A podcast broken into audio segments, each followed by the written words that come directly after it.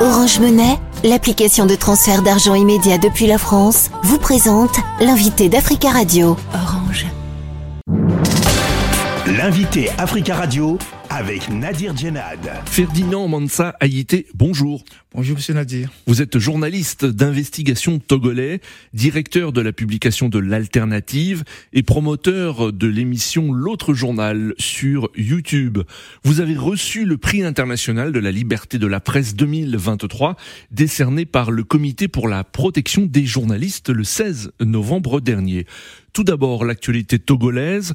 Le gouvernement a annoncé ce lundi l'organisation d'élections législatives et régionales au plus tard à la fin du premier trimestre 2024.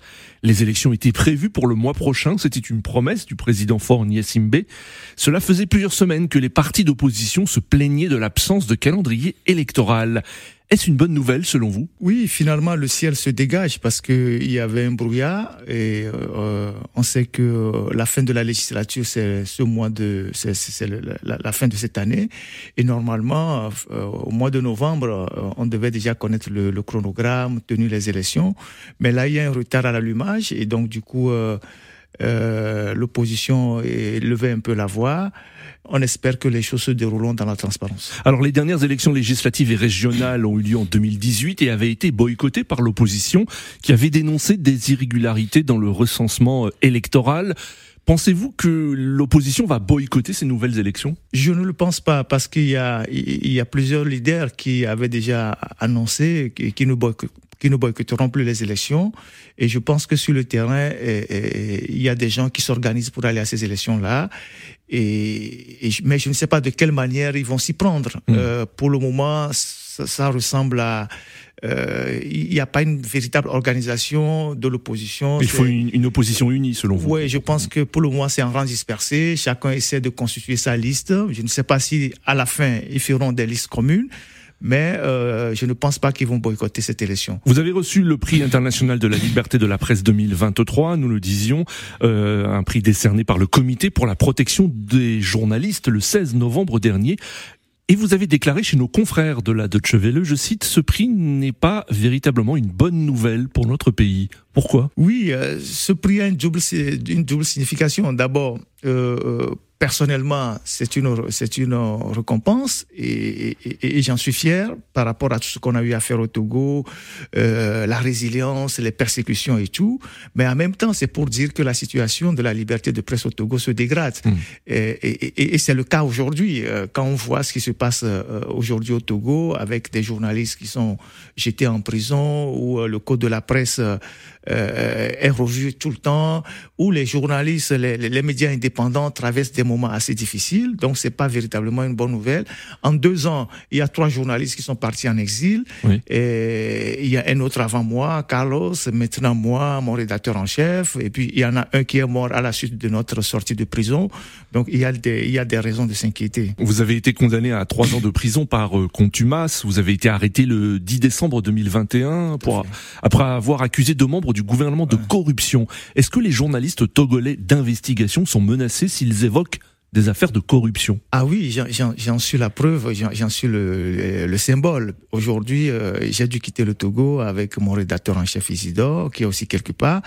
Et avant nous, il y avait d'autres personnes. Et donc aujourd'hui, c'est difficile.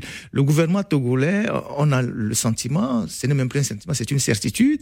Et, et, et, ce gouvernement veut substituer la communication au journalisme. Et hmm. ils veulent confiner les journalistes dans un couloir de communication. Et donc, tous ceux qui essaient d'aller plus loin de fouiller dans les poubelles, d'aller sortir des informations, de faire des investigations pour permettre à la population de savoir comment la cité est gérée, euh, le gouvernement est frileux. Et donc ces gens-là, il y a des poursuites judiciaires, il y a le harcèlement administratif, il y a le harcèlement fiscal. Et, et, je vous informe que le, le seul quotidien indépendant au Togo, le journal Liberté, aujourd'hui a cessé d'être un quotidien parce que harcelés de tout part, ils n'ont plus les moyens de continuer. Et ils sont devenus aujourd'hui un bi-hebdomadaire. Et là, c'est une dégradation énorme de, de, de, des conditions des journalistes au Togo. C'est une mort lente que le gouvernement essaye d'imposer aux journalistes. Alors, pourquoi euh, enquêter sur le, des affaires de corruption est difficile et, et, même dangereux? On a vu que dans d'autres pays, notamment au Cameroun, euh, le journaliste, notre confrère décédé Martinez Zogo est mort. Pourquoi est-ce un sujet si sensible? Oui, c'est euh, par, rapport au contexte même du Togo. Euh, le Togo, c'est un régime autoritaire euh, incarné par une même famille depuis 60 ans. Et donc, il y a forcément beaucoup de corruption, le népotisme, la gabégie, l'enrichissement illicite. Et donc, et, quand on est dans ce contexte généralisé de corruption rampante, les journalistes ne sont, pas les bienvenus, surtout les journalistes indépendants ou les journalistes d'investigation. Je rappelais tantôt qu'il y a deux confrères qui sont depuis deux semaines, ils sont dans la troisième semaine. J'étais en prison pour mmh. avoir dénoncé euh, euh, un ministre qui, qui, qui, a eu été victime d'un vol à son domicile. L'information en réalité n'est pas fausse, euh, mais euh, le ministre estime que le montant qui a été annoncé par les journalistes ne correspondait pas au préjudice qu'il a subi. Mais dans ce cas, il n'y a que la justice pour départager les deux, les, deux camps, parce que les journalistes agissent comme des lanceurs d'alerte. À la justice d'ouvrir une enquête pour savoir s'il y a effectivement eu vol au domicile du ministre, combien ont été subtilisés, est-ce que ce ministre avait le droit de garder cet argent à son domicile? Hmm. Donc, au Togo, on voit bien que la justice se range du côté de l'exécutif pour persécuter les journalistes. Et, c'est quand même dommage dans un pays qui se dit pays de droit où les journalistes ne sont pas libres d'exercer leur métier. Est-ce que vous espérez que ce prix international de la liberté de la presse 2023 euh, serve à sensibiliser un peu plus sur la situation de la liberté de la presse dans votre pays et d'une manière générale en Afrique? Oui, je l'espère parce que dans mon speech euh, à New York, euh, j'ai brossé toute la situation de l'Afrique en général, la dégradation des conditions des journalistes journalistes au Sahel, au Togo, euh, la, mise à la, mise en prison de notre confrère de la RDC qui est toujours euh, là. Et, donc, c'est toute cette situation que j'ai brossée dans mon discours. Et je pense que c'est une opportunité pour euh, lancer des messages aux gouvernants qui sont réfractaires aux journalistes indépendants pour que, à certains niveaux, les lois qui sont liberticides soient revues. Au Togo, mm. il y a un article, un fameux article 497 dans le code pénal qui criminalise les journalistes qui interviennent sur les réseaux sociaux. Alors qu'aujourd'hui, les réseaux sociaux, Facebook, Instagram, YouTube, ce sont les champs d'application directs des journalistes. Et, en 2023, qu'au Togo, qu'on interdise aux journalistes, euh, mais, euh, mais qu'on ne leur interdise pas, mais qu'on les criminalise d'avoir publié des choses sur les réseaux sociaux, c'est quand même euh, euh c'est regrettable. Donc nous, nous nous battons aujourd'hui pour que cette disposition soit abrogée et que le champ, euh, les réseaux sociaux soient des champs naturels d'intervention des journalistes. Donc la situation aujourd'hui est préoccupante partout en Afrique. On a vu au Cameroun, la, la, lumière n'est pas encore faite euh, sur le cas de Zogo.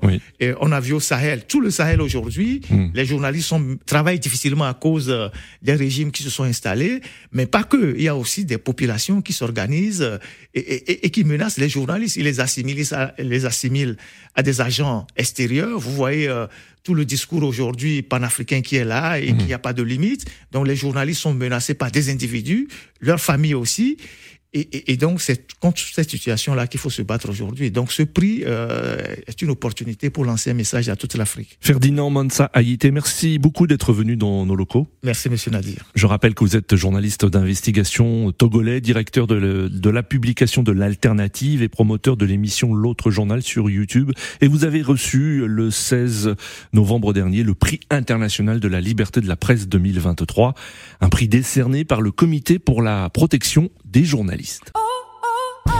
Orange Monnaie, l'application de transfert d'argent immédiat depuis la France, vous a présenté l'invité d'Africa Radio. Orange.